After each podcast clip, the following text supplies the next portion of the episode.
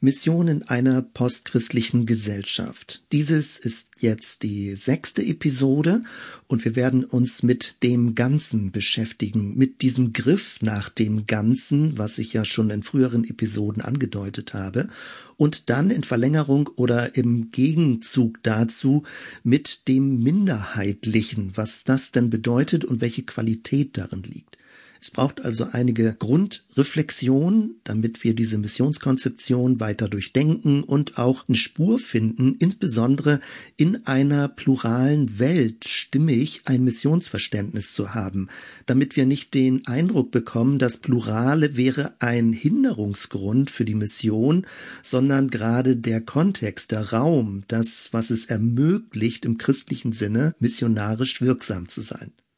Das Ganze, die Problemanzeige dabei, also wenn das Ganze ein Denkrahmen, ein Hintergrunddenkrahmen ist, und genau das war ja bei der Darstellung der sechs anderen Missionskonzeptionen so die stille Behauptung, dass dahinter ein Denkrahmen des Ganzen steckt, ein Zugriff auf das Ganze oder eine Zielperspektive auf das Ganze. Das ist ja an sich wertvoll, also diese verschiedenen Missionskonzeptionen, die haben ihr Eigenrecht und jeder Angangsweg führt dann zu einem konkreten christlichen Zeugnis oder zu konkreten Handlungen, Aktionsschritten, wie man christliche Mission in einer Gesellschaft leben kann. Das Verbindende dieser verschiedenen Konzeptionen war wie eben auch schon angedeutet, die Logik des Ganzen. Es geht um Weltmission, um die Missionierung der ganzen Welt. Also immer dieser implizite Anspruch auf das Ganze, auch auf das ganze Leben von Menschen. Das Ganze klingt alles gut nachvollziehbar, aber bei genauerem Hinsehen gibt es eben einen problematischen Aspekt oder mehrere problematische Aspekte und die lösen genau dieses unstimmige Gefühl aus und dem wollen wir jetzt gerade mal ein bisschen nachgehen. Wenn wir uns mit Missionsverständnissen, mit Missionskonzepten beschäftigen, dann ist ja die Frage, wann ist die Mission erreicht? Sie haben ihr Ziel erreicht. Also wann kommt es dazu, dass man sagt, die Mission ist erfüllt? Das heißt, man muss Dinge dann weiterdenken, vielleicht zu Ende denken, zumindest theoretisch mal zu Ende denken. Wann also ist dieser Anspruch, der mit einer Konzeption verbunden ist, erfüllt? Wenn man das räumlich denkt, dann würde es ja bedeuten, die Welt soll christlich werden. Und das heißt denn, es gibt nichts mehr außerhalb einer christlichen, christianisierten Welt. Im Bild gesprochen, das Salz fällt aus dem Salzstreuer heraus, aber so viel, so viel, so viel, dass zum Schluss die Welt zu einer Salzwüste wird. Das würde bedeuten, alles soll christianisiert sein. Oder umgekehrt, die Kirche lässt sich so in die Welt hinein senden, dass sie sich zum Schluss als Salz vollständig auflöst. Dann ist gar kein Salz mehr im Salzstreuer, weil sie sich praktisch wegversalzen hat. Geschieht das in dieser Zeit? Die Frage ist ja nicht nur, ist das der Zielpunkt, sondern wird das in diesem Zeitalter, in dem wir als Menschen leben, erreichbar sein? Oder sogar noch stärker formuliert, ist es sogar die Voraussetzung dafür, dass die Wiederkunft Christi eintritt, eben dass die gesamte Welt missioniert wird irgendwie, auch wenn man vielleicht so geprägt wurde, bleibt so ein seltsam unstimmiges Gefühl zurück. Und diesem Symptom, warum da so eine Unstimmigkeit ist, das versuchen wir mal so ein bisschen im Blick zu bekommen, aber vielleicht kann ich das gar nicht ganz genau zu fassen kriegen. Ich möchte einfach nur verschiedene Aspekte hier gerade mal formulieren und du kannst dann für dich überlegen, ob das irgendeine gute Resonanz bei dir auslöst, wo du etwas nachvollziehen kannst. Bevor wir also auch in späteren Episoden dann noch weiter konkret werden, benötigen wir diese grundlegende Reflexion. Und bevor wir jetzt weiter in den christlichen Bereich hineingehen, möchte ich nochmal allgemeiner zum Stichwort Ganzheit gerade mal mit dir über verschiedene Aspekte nachdenken. Das Thema Ganzheit und die vielen, also die Einzelteile, das ist lange Philosophiegeschichte, also die Ganzheit und das viele, wie passt das eigentlich miteinander zusammen? In unserer Welt haben wir es mit vielen verschiedenen Erscheinungen und Wahrnehmungen zu tun. Wir haben praktisch viele, viele verschiedene Erscheinungen und müssen überlegen, wie man es zusammenbringen kann. Also wie kann man das gruppieren oder kategorisieren? Wie kann man Oberbegriffe dafür finden? Wann wird aus den vielen eine Vielheit? Wann wird aus der Summe der Einzelteile eine Ganzheit? Wann wird aus Einzelpersonen eine Gruppe, eine Gemeinschaft? Und die Schlüsselfrage ist, wer definiert das? Also wer definiert, was diese Ganzheit ist? Unsere Welt besteht aus vielen. Ich meine, vielleicht muss man da hoffentlich nicht drüber diskutieren. Wir haben es mit vielen verschiedenen Einzelteilen, Bausteinen, Deutung, Perspektiven, Sichtweisen, was auch immer zu tun. Und diese Art von Klassifizierung, Kategorisierung, Bildung von Oberbegriffen, von Gruppierung, dass zum Schluss eine Ganzheit möglicherweise gedacht wird, ist ein Konstrukt. Es ist eine Abmachung zum Beispiel einer Gruppe, wann sie sich als Gruppe versteht. Eng verbunden mit dem Thema Ganzheit ist die Idee der Einheit und des Einsseins. Ich weiß nicht wieder, in welchem christlichen Milieu du unterwegs bist, ob das bei dir irgendwas auslöst. Ich kenne diesen Effekt, dass bei manchen Christinnen und Christen Einheit unter Christen ein ganz hohes Sehnsuchtswort ist. Eins sein in Christus. Das versteht man als Auftrag, man bezieht sich auf Johannes 17 und man sagt auch, wenn wir eins sind, würde die Zeugniskraft, also die Missionskraft von Christen zunehmen. Deswegen ist das so ein hoher Wert. Aber manchmal hat man auch den Eindruck, je weniger die Einheit vorhanden ist, desto mehr muss drüber geredet werden und sie beschworen werden. Das Problem mit dem Thema Einheit ist, es gibt immer eine unsichtbare Art von Hintergrundautorität, die definiert, wie diese Einheit auszusehen hat. Also ab wann etwas eine Einheit ist und was denn dazugehört, damit es eine Einheit bleibt. Einheit wird dann manchmal mit Einsheit verwechselt. Also dass Dinge so zusammengehören, dass sie einen gemeinsamen Nenner haben, dass man in bestimmten Punkten wirklich vollständig übereinstimmt und das nennt man dann Einheit. Kleiner Gedankensprung. Der französische Philosoph Jean-Luc Nancy hat 2016 ein Buch veröffentlicht mit dem Titel Singulär Plural sein. Da stutzt man und denkt, hä, was ist das denn für ein komisches Ding? Das geht doch gar nicht zusammen. Man kann doch nur entweder singulär oder plural sein. Und er wirbt dafür, dass wir in unserer Welt eine irdische Einheit plural denken, also aus einer Verschiedenheit heraus denken und dass das Verschiedene auch verschieden bleibt. Sonst wird Einheit totalitär. Also das Totale ergibt sich dann aus dem Zugriff auf das Ganze. Das Ganze wird beansprucht und damit entsteht ein totalitärer Zug. Das heißt, jegliche Art von Abweichung wird dann diffamiert oder eben noch schlimmer gar nicht zugelassen. Das heißt also, wenn man Einheit oder Ganzheit als höchsten Wert hat, dann beansprucht man eine gewisse Art von Deutungsmacht. Also man bestimmt, wie etwas zu sein hat. Gehen wir einen Schritt weiter zum Christlichen. Gott ist der eine. Und auch die Welt, in der wir leben, ist eine Welt. Das All, das Alles, der Kosmos im weitesten Sinne, wenn wir den griechischen Begriff verwenden. Aber auf beides haben wir keinen direkten Zugriff. Wir leben zwar in der Welt, aber wir haben keinen Zugriff auf die Welt als Ganzes. Und damit das viele oder die Vielheit eine vielfältige Vielheit ist und bleibt, braucht es das andere.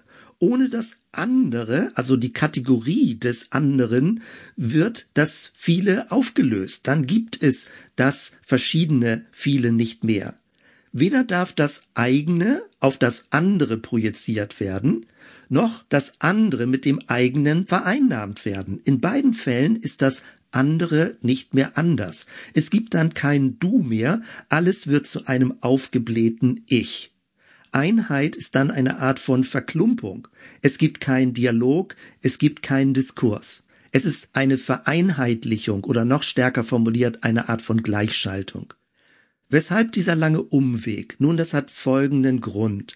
Mein Statement ist, was ich an mehreren Stellen sicherlich wiederholen werde, die Eins gehört Gott. Also der Zugriff auf das eine, auf das Ganze gehört Gott, auf das All, auf das Alles, das allumfassend Ganze, sowohl auch auf den einen Ursprung als auch auf das eine Ende, Alpha und Omega, Urknall oder besser Schöpfung und Endgericht. Gott hat darauf Zugriff und allein Gott hat darauf Zugriff und genau das ist gut so.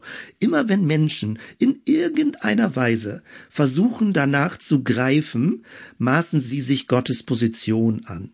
Genau das wirkt sich auf die Missionskonzeption aus. Wenn man mit Missionskonzeption versucht, in irgendeiner Weise auf das Ganze zuzugreifen, dann fängt man an, in der Kategorie Gottes sozusagen zu denken, und das ist nicht zulässig. Kirche darf sich nicht anmaßen, Gottes Position in der Welt zu übernehmen.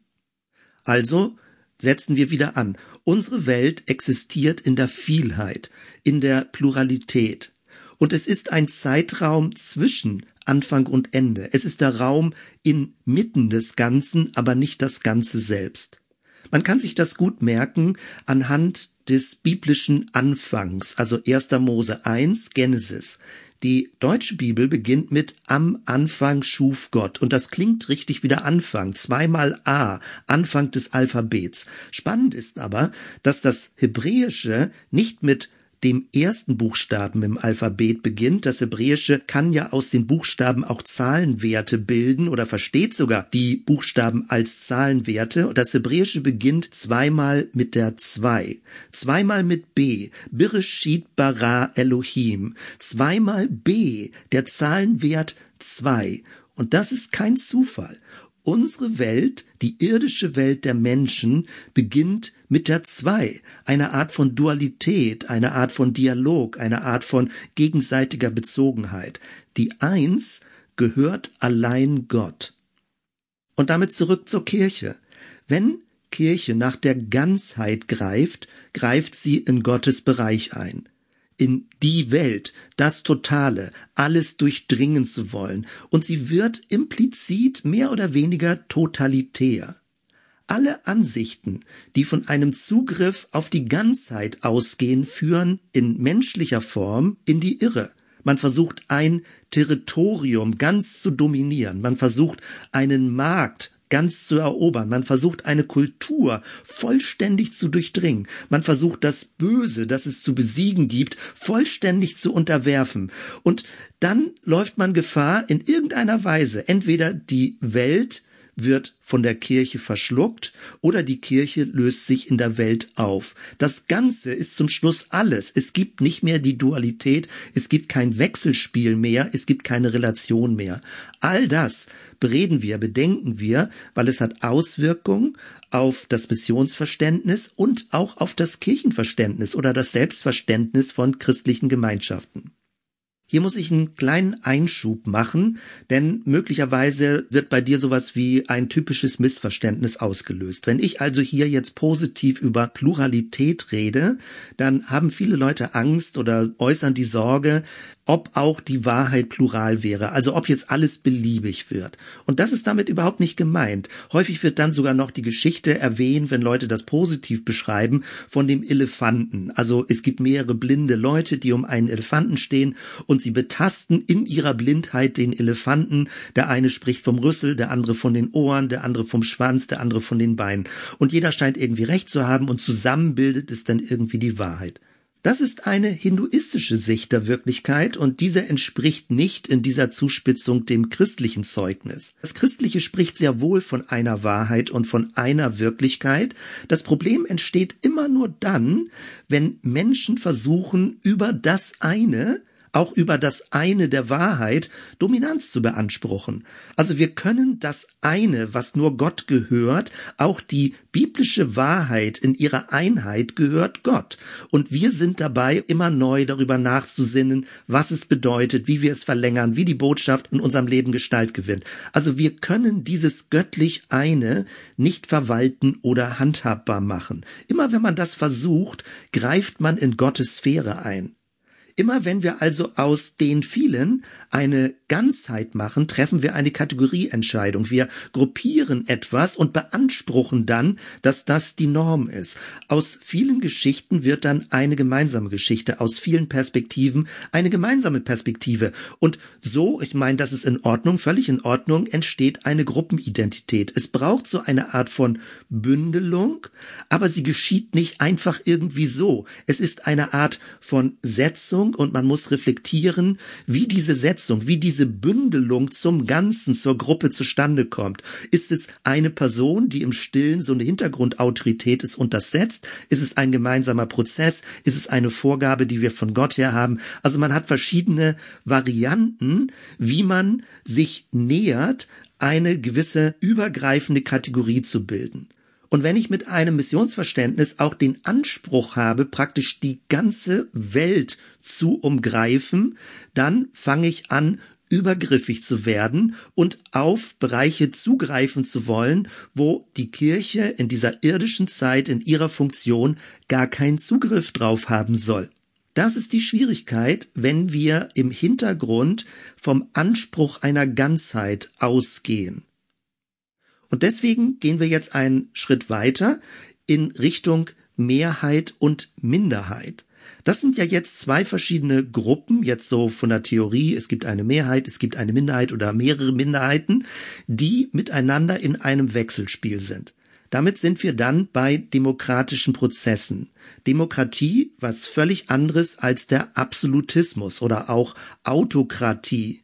Und das war eine lange Diskussion, auch ob Kirche überhaupt demokratiefähig ist, denn genau aufgrund dieser Missionsverständnisse und des Selbstverständnisses von Kirche, weil Kirche oder Religion letztendlich, wenn sie stark auftritt, nach der Ganzheit greift. Aber Gott ist der Herrscher der Welt und die Kirche darf nicht diesen Anspruch eins zu eins übernehmen, als würde sie die Verwalterin der Welt sein im Namen Gottes. Stichwort Demokratie. Es sind Mehrheitsentscheidungen und Mehrheitsentscheidungen bedeuten, dass Minderheiten überstimmt werden. Aber sobald die Mehrheit anfängt, sich als Mitte zu definieren, spürt man wieder den Anspruch auf die Ganzheit. Weil indem sich die Mehrheit als Mitte definiert, sind die anderen ja am Rand. Die Minderheiten werden dann am Rand gedacht. Die Mehrheit versteht sich dann als normal, als die Norm, als das Normale, als das Durchschnittliche, wie auch immer man das denn bezeichnen möchte, und Mächtige definieren sich immer als Stimme der Mitte, damit sie darüber legitimiert werden in einer Demokratie. Solange die Minderheiten das akzeptieren, funktioniert das System.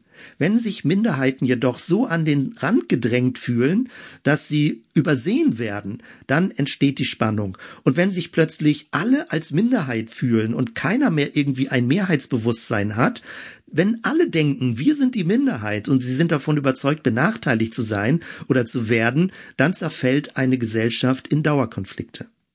Mehrheit und Minderheit.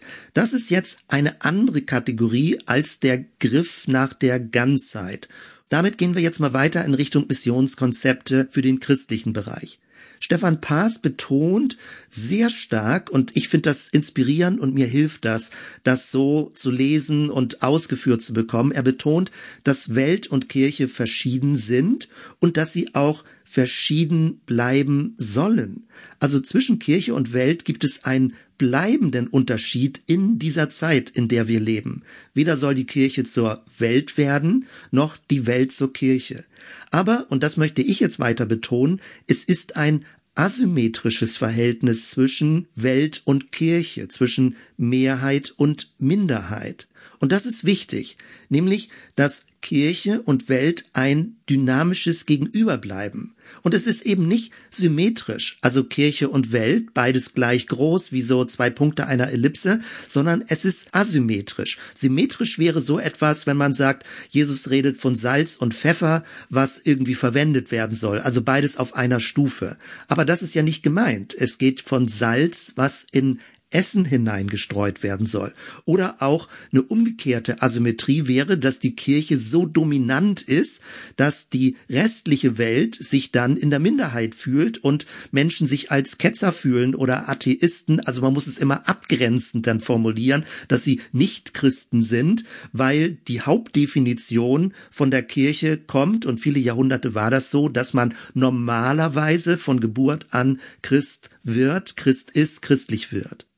Es geht also um eine asymmetrische Relation und die ist so, darauf wird es jetzt hinauslaufen, dass die Kirche in der Minderheit ist gegenüber der Welt, also der restlichen Welt, die nicht in der Kirche drin ist und auch sich nicht der Kirche zugehörig fühlt. Und ich meine jetzt nicht unbedingt die Institution, hatte ich am Anfang mal gesagt, sondern ich meine jede Art von christlicher Gemeinschaftsbildung, zu der man sich zugehörig fühlen kann. Es ist eine asymmetrische Relation zwischen kleinen christlichen Gemeinschaften in einer größeren Mehrheitsgesellschaft. Das ist die Situation, die wir auch inhaltlich durchdenken müssen, welche Konsequenzen sich daraus ergeben. Wenn wir jetzt bei den biblischen Bildern bleiben, die verwendet werden, dann ist das Salz das Kleine, was in den größeren Kontext das Essen eingestreut wird. Also das Kleine erzeugt Wirkung im Größeren. Und es gibt eine Reihe von solchen Bildern. Salz und Essen bedeutet, das Salz soll den Kontext schmackhaft machen, konservierbar machen, je nachdem, welche Funktion das Salz hat. Oder als zweites die Hefe in einem Teig, die kleine Hefe in einem größeren Teig. Der Teig soll essbar gemacht werden, leichter zu verdauen sein. Oder Licht in einem Raum. Ein Licht wird auf einen Scheffel gestellt, damit es den Raum erleuchtet. Also das Licht macht den Raum hell. Es soll auf etwas scheinen. Oder die Stadt auf einem Berg, dass sie sichtbar ist, vielleicht im Tal oder in der weiteren Landschaft oder bewundert wird, auch die Stadt auf einem Berg. Es ist immer das Kleine für einen größeren Kontext oder die Seele in einem Körper. Stefan Paas verwendet dieses Bild, aber das setzt voraus, dass die Seele kleiner als der Körper ist. Man kann das auch ein bisschen umgekehrt denken, dass der Körper in einer größeren Seele materialisiert ist. Also je nachdem, was du da für ein Weltbild hast. Aber in jedem Fall geht es auch bei Seele und Körper um eine asymmetrische Wechselbeziehung, dass etwas lebendig wird, dass Gott seinen Lebensatem in uns hineinhaucht. Oder auch sogar das Bild von den Schafen unter den Wölfen. Nun, es können viele Schafe unter wenigen Wölfen sein, aber es ist ja eher das Machtverhältnis, worum es hier geht. Die Schafe fühlen sich den Wölfen ausgeliefert, weil die Wölfe mächtiger sind im Rudel. Sie fühlen sich bedroht, sie sind verwundbar. Es ist auch ein asymmetrisches Verhältnis. Wenn wir das also übertragen, dann geht es darum, dass Kirche in einer Minderheit lebt in einem größeren Ganzen. Und damit an dieser Stelle ein kleines Zwischenfazit. Das, was ich eben beschrieben habe, beinhaltet also Folgendes. Der Unterschied zur Welt, also von Kirche zur Welt, ist konstitutiv für das Selbstverständnis der Kirche. Es braucht diesen Unterschied. Es benötigt diesen Unterschied. Kirche greift nicht nach dem Ganzen. Sie bleibt Minderheit und sie bedauert das überhaupt gar nicht. Da werden wir gleich zu kommen, weil das Minderheitliche eine eigene Qualität hat. Als nächstes, Kirche ist eine eigene Instanz in der Welt. Sie folgt eigenen Überzeugungen, nämlich Überzeugungen, die auf eine neue Welt hindeuten. Und die Welt ist und bleibt der Ackerboden, sowas wie ein Gastgeberinnenland, ein Kontext, in dem die Kirche gedeihen kann, in dem sich die Kirche entwickelt. Und dieser Ackerboden kann sehr wohlwollend sein, er kann aber auch manchmal feindlich sein, manchmal neutral sein und je nachdem muss sich die Kirche darauf einstellen, wie der weltliche Kontext sich ihr gegenüber verhält und was das dann für eigenes Verhalten bedeutet. Also auch das Feedback der Welt ist wichtig, wenn zum Beispiel Fehlentwicklungen in der Kirche aufgedeckt werden. Denn die Kirche ist nicht für sich so isoliert, dass man ihr nicht von außen Feedback geben könnte, wo bestimmte Dinge geschehen, die in dieser Form nicht in Ordnung sind. Mit diesen Gedanken gehen wir jetzt noch einen Schritt weiter, nämlich zum Stichwort Kirche als Minorität christliche Gemeinschaften als kleine Gemeinschaften. Wenn wir uns immer wieder zwischendurch auf den ersten Petrusbrief beziehen, dann finden wir dort genau diese Situation. Es wird von Christen, von Christinnen, von kleinen christlichen Gemeinschaften gesprochen, die in der Diaspora leben, also in der Verstreuung, Zerstreuung leben. Nun, wenn eine Gruppe klein ist, dann kann sie sich ja unterschiedlich definieren. Sie kann sich so verstehen, dass sie die Zurückgebliebenen sind oder die Ausgestoßenen oder die, die an den Rand gedrängt wurden oder die Unterdrückten. Es gibt viele Begriffe dafür, wie man sich als kleine Gruppe irgendwie minderwertig fühlt. Und dann fällt man leicht in so eine Art Selbstmitleid rein. Also die Kleinheit vergleicht sich mit der Mehrheit. Der Referenzpunkt ist die Mehrheit und deswegen, weil man weniger als die Mehrheit ist, fühlt man sich klein und im schlimmsten Fall dann auch noch minderwertig, also übersehen und unnütz. Anders wäre es aber, wenn man eine kleine Gruppe sich selbst als kleine Gruppe ganz anders definiert. Man könnte eine Pioniergruppe sein, ein Starterteam, ein Gründungsprojekt. Und dann ist doch völlig klar, dass so etwas zunächst klein ist, dass es klein beginnt, dass Kleinsein überhaupt kein Nachteil ist, sondern dass es sogar ein Vorteil gegenüber möglicherweise trägen Mehrheit sein kann. Und genau das kann man beobachten beim ersten Petrusbrief. Es ist ja ein Brief, der ermutigt, durchzuhalten, selbst wenn die Umgebung feindlich gesinnt ist. Und die Anrede beim ersten Petrusbrief ganz am Anfang ist, es sind die auserwählten Fremdlinge in der Zerstreuung. Und Auserwählung jetzt nicht im Sinne von Arroganz sein, das wäre wieder so ein Dominanzmuster, sondern es ist eine kleine Minderheit, der zugesprochen wird, Gott sieht euch, ihr seid besonders, auch wenn ihr klein seid als Gruppe, Gott hat euch im Blick und erzählt auf euch, ihr seid eine Vorschau der neuen Welt, ihr seid eine Vorhut oder wie auch immer man das denn bezeichnen mag, ihr seid eine kleine Gruppe, die schon das Neue gestaltet, was Gott im Sinn hat, wenn er sein Friedensreich vor Augen hat. Und jetzt im nächsten Schritt möchte ich noch mal ein bisschen weiter auf den Begriff Minderheit eingehen. Wenn wir also nicht die Ganzheit als großes Strukturmuster vor Augen haben, sondern das Kleine, das Minderheitliche, was bedeutet das? In unserem Land wird aller Voraussicht nach in den nächsten Jahren und Jahrzehnten der christliche Glaube minderheitlich werden, immer kleiner werden, zu einer Minderheit werden, je nachdem auch in welchen Regionen du lebst, bist du vielleicht mitten einer ganz kleinen Gruppe unterwegs. Was bedeutet dieser Begriff Minderheit? Was beinhaltet er? Ich bin vor kurzem auf ein kleines Buch gestoßen von einem Theologen Dietrich Sagert, ein Sprachkünstler, der Leute ausbildet beim Predigen, beim Verkündigen und selbst eine tolle Sprache hat. Und er hat diesen Titel gewählt, minderheitlich werden. Und da sind eine Reihe von interessanten Gedanken drin. Das Wort minder ist die Steigerung von klein, wenn man sich das sprachgeschichtlich anguckt. Minor, Minorität. Aber wir hören bei dem Wort minder Minderheit häufig minderwertig. Deswegen diese Sprachschöpfung minderheitlich. Es geht um eine qualitative Lebenseinstellung, die vom Kleinen her denkt. In dem Buch sind auch verschiedene Reflexionen über eine minderheitliche Sprache. Denn immer wenn jemand die Deutungshoheit beansprucht, spricht er oder sie im Namen der Mehrheit, also unsichtbar häufig im Namen der Mehrheit mit diesem Selbstverständnis oder im Namen der Macht. Es gibt Machtsprache, es gibt auch marktkonforme Sprache oder repräsentative Sprache. Ja, für was denn repräsentativ? Für die anderen, die jetzt nicht da sind, spricht man repräsentativ oder manchmal eine eigentumshafte Sprache, als würde man etwas besitzen, als würde die Wahrheit mir gehören und ich müsste sie verteidigen. Also es gibt eine Reihe von Sprachmustern, die Dominanzsprachmuster sind, die für die Mehrheit sprechen, für die Allgemeinheit sprechen. Das Mehrheitliche beansprucht immer die Deutungsmacht über das Normale, also es definiert, was angeblich normal wäre.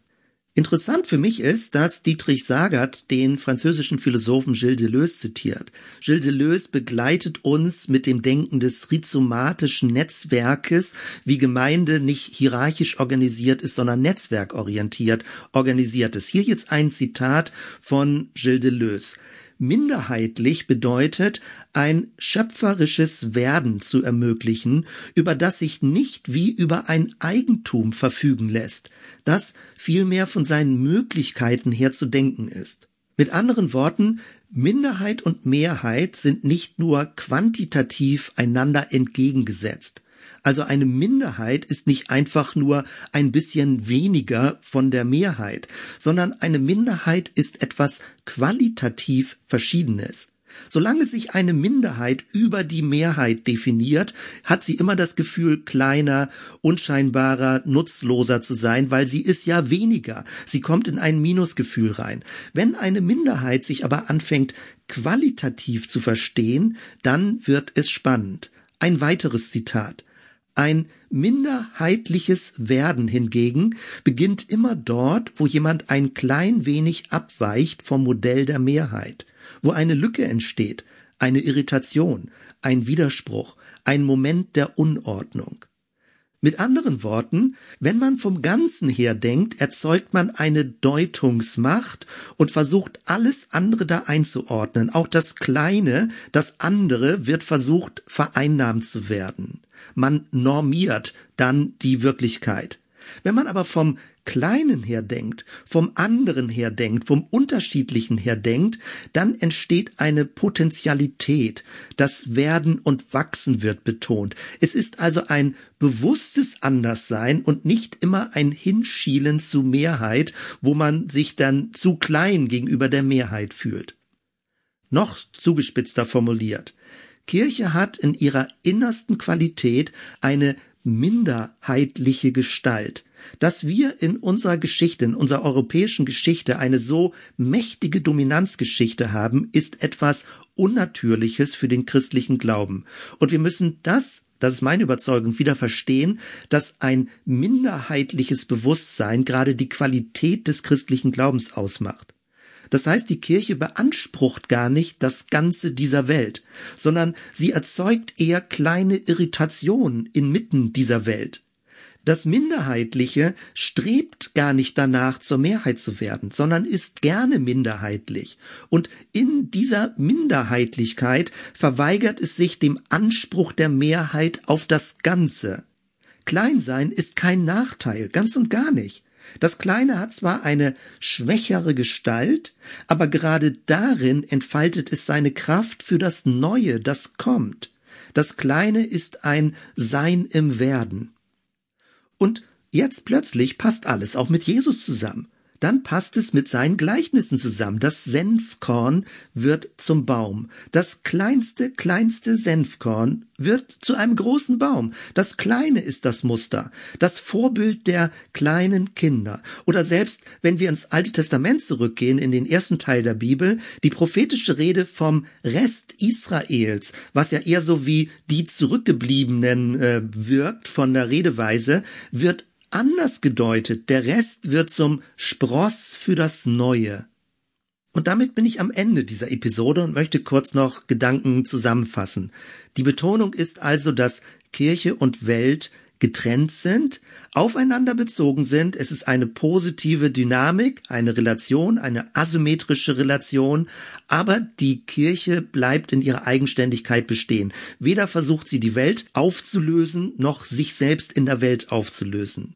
Die Kirche lebt in dem Bewusstsein der Minderheit. Und das ist gut und richtig so. Sie strebt gar nicht den Zugriff auf die Ganzheit an. Sie will keine machtvolle Kirche sein. Warum das in der Kirchengeschichte so gelaufen ist, ist manchmal mir noch ein Rätsel bis heute. Warum Kirche mächtig werden will. Ich glaube sogar, dass man den Versuchungen der Macht sich verweigern muss, dass man sich selbst also begrenzen muss, wenn man die christliche Botschaft leben will, damit sie glaubwürdig bleibt. Also Missionskonzepte haben nach meiner Ansicht her gar nicht den Anspruch, sie sollen gar nicht den Anspruch auf das Ganze haben, sondern sie missionieren aus einer Minderheitenposition heraus. Das heißt, die Logik des Minderheitlichen wird begrüßt. Sie wird nicht bedauert. Es fühlt sich nicht wie ein Minusgefühl an, sondern das minderheitliche Bewusstsein entfaltet gerade innovative und kreative Kraft. Und das beinhaltet, dass auch das Plurale geschätzt wird. Dass das Plurale nicht einfach nur so eine Notdürftigkeit ist, die hingenommen werden muss, sondern das Plurale ist Ausdruck der vielfältigen Gnade Gottes. Und Menschen kommen in dieser Vielfältigkeit zum Glauben. Aus den unterschiedlichsten Sprachgruppen, aus den unterschiedlichsten Ländern, aus den unterschiedlichen Milieus. Gemeinsam entsteht ein Lob Gottes, aber in dieser Verschiedenheit. Die Verschiedenheit, die gemeinsam Gott lobt, das ist gerade das Zeugnis. Also diese Multiperspektivität aus allen Himmelsrichtungen. Das war jetzt eine sehr grundlegende Episode, aber es ist wichtig, um für sich zu reflektieren, mit was für einer Haltung trete ich auf, wenn ich missionarisch sein möchte. Wenn man eine minderheitliche Haltung und Einstellung hat, ist missionarisches oder missionales Wirken nicht übergriffig. Und genau das ist die Spur, die wir weiter dann miteinander bedenken werden. Soweit erstmal. Wir hören uns bei der nächsten Episode. Bis dann.